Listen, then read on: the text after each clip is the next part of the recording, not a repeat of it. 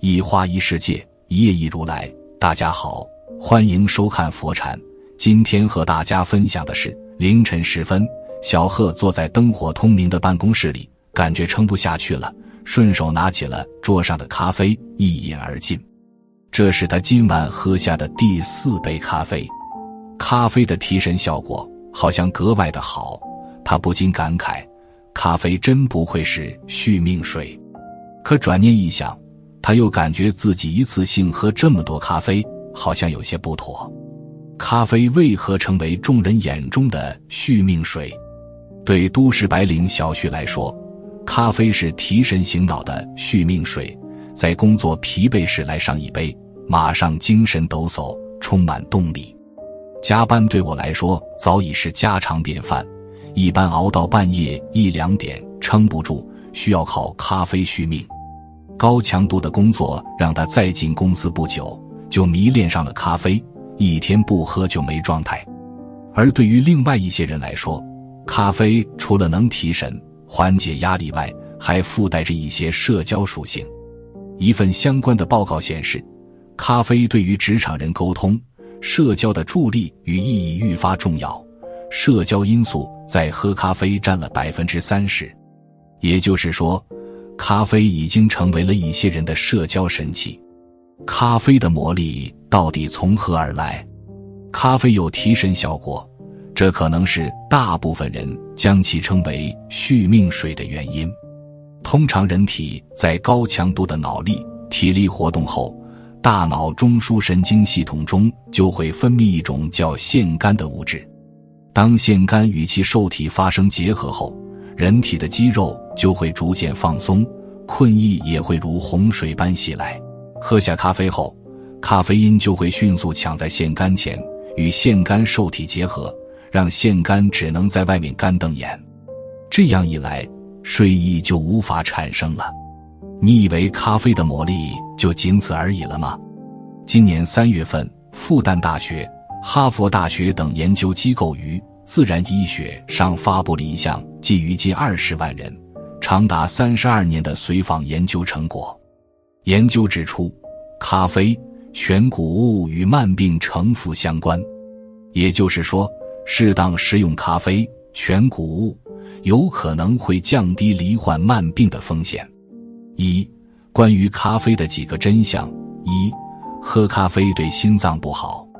有网友表示，自己喝了咖啡之后心脏突突突的，但是还想喝。那喝咖啡对心脏到底有没有影响？喝咖啡后心跳加快，可能是咖啡因在捣鬼。咖啡因有能让大脑兴奋性增加的效果。部分人在喝完咖啡后，可能会有心跳加快、头晕等不适等症状，这种情况也叫咖啡因不耐受。这种情况往往会出现在对咖啡因比较敏感的人身上，一般只要根据自身情况适当调整喝咖啡的量就能缓解。二、咖啡对身体有好处吗？二零一七年，美国《内科学年鉴》刊发一篇为期十六年的研究。针对欧洲十个国家五十二万人进行了统计分析，结果发现，与从不饮用咖啡的人相比，每天喝三杯以上咖啡的人群，死亡率下降百分之十二，而且，经常固定喝咖啡的人，心血管疾病死亡率和中风概率都更低。同样，在二零一七年，《内科学年鉴》对十八点五万名中年人群进行分析。这些人群涵盖了非洲裔、夏威夷土著、日裔、拉丁裔以及白种美国人。结果发现，与从不饮用咖啡的人群相比，每天喝四杯以上咖啡的人群，在研究期间的死亡率下降百分之十八；而每天喝一杯咖啡的人，死亡率也比从不喝咖啡的人低百分之十二。这是咖啡第一次在跨种族中。与长寿关系的大规模研究，这项研究显示，经常饮用咖啡能够延长寿命。咖啡的好处，连美国哈佛大学都认可。来自哈佛大学公共卫生学院的研究，关于长期饮用咖啡与心血管疾病的关系，分析了一百二十七万多个样本，得出结论：咖啡摄入量与心血管疾病风险呈负相关。每天三杠五杯咖啡的人，心血管疾病风险最低。此外，在近几年研究中还发现，咖啡还能够预防和延缓脑部退行性疾病。阿尔兹海默症是最常见的神经退行性疾病，并且是全球老年人的第四大死因。目前，阿尔兹海默症还没有治愈方法。罹患阿尔兹海默的人。记忆和生活自理能力逐渐丧失，甚至认不出家庭成员。目前，中国约有一千多万人患阿尔兹海默症，而且患病人数每十年就会翻一番。所幸，咖啡或许能预防阿尔兹海默症。咖啡中的咖啡因能兴奋中枢神经，增加警觉度，产生快速而清晰的思维。在急性和慢性神经退行性疾病中具有一定的保护作用。海外一项追踪调查结果显示，经常喝茶或咖啡的六十五岁以上老人，比从不喝茶或咖啡的老人，老年痴呆症状分别减少百分之三十七和百分之二十。这是因为咖啡里含有抗氧化及其他保护神经的多酚类成分。咖啡科学信息学会研究报告称。每天喝三杠五杯咖啡，能使罹患阿尔兹海默病的概率降低百分之二十。另外，一份追踪十一年的研究结果指出，咖啡有助于降低阿尔兹海默病患病率，但过了四年之后的效率就逐渐递减。该研究指出，咖啡中的咖啡因及多酚类物质都能阻止认知功能退化。喝咖啡的人。大脑的淀粉样蛋白斑块较少。三，咖啡致癌吗？不。至于前段时间某品牌咖啡致癌的新闻刷屏了朋友圈，也让很多人担心：喝咖啡真的致癌吗？咖啡豆在烘焙过程中会产生一种名为丙烯酰胺的化学物质丙烯酰胺，但这种物质在所有高温烹饪食物中，如薯片。早餐麦片、饼干中都存在，而且丙烯酰胺增加患癌风险也只在小鼠身上发生，对人体影响尚无定论。所以致癌这锅咖啡不背。近年来研究还表明，咖啡能够预防癌症发生。一项对十六万名参与者跟踪调研十八年的研究显示，和不喝咖啡的人相比，每日喝一杯咖啡的人。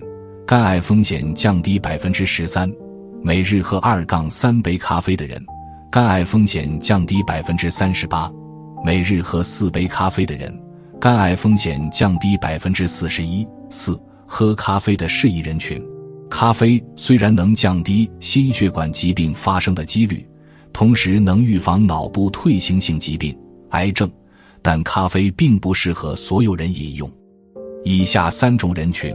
建议控制咖啡摄入：一、骨质疏松高危险人群，咖啡因会抑制磷酸二酯的活性，促进骨吸收，使骨质减少。另外，咖啡因的利尿作用还会增加钙的排泄，所以对于骨质疏松的高发人群，如老年人、孕妇、哺乳期妇女等，要注意咖啡的摄入。二、胃不好的人群，咖啡中的单宁酸。会刺激胃酸分泌，增加胃部刺激，因此胃不好的人也不建议喝咖啡。三、孕妇妊娠期间咖啡因代谢速率下降，孕妇肚子里的宝宝也可能跟着摄入咖啡因，这会影响胎儿的生长。此外，咖啡因还可能引起染色体畸变和异位，从而影响胎儿的正常发育。所以，妊娠期间还是先忍一忍。少喝点咖啡。总而言之，大部分的成年人，只要是没有胃毛病、没有怀孕、骨量充足的，都可以安心喝咖啡。五，每天可以喝多少咖啡？至于每天可以喝多少咖啡呢？是不是一天最多一杯？其实咖啡的量还是挺安全的。根据美国食品药品监管局、欧盟食品安全局、加拿大卫生部。澳新食品标准局等权威机构的建议，健康成年人一天喝三杠五杯咖啡也不会有事。一、健康成年人，健康成年人每天摄入咖啡因不超过二百一十至四百毫克，大约相当于三杠五杯咖啡，一杯为二百三十七毫升。二、孕妇与儿童，至于孕妇，则不建议孕妇喝咖啡。如果实在想喝，每天不超过一百五十至三百毫克，约二杯咖啡。儿童和青少年，则应控制咖啡因的摄入量，每天不要超过每公斤体重二点五至三点零毫克。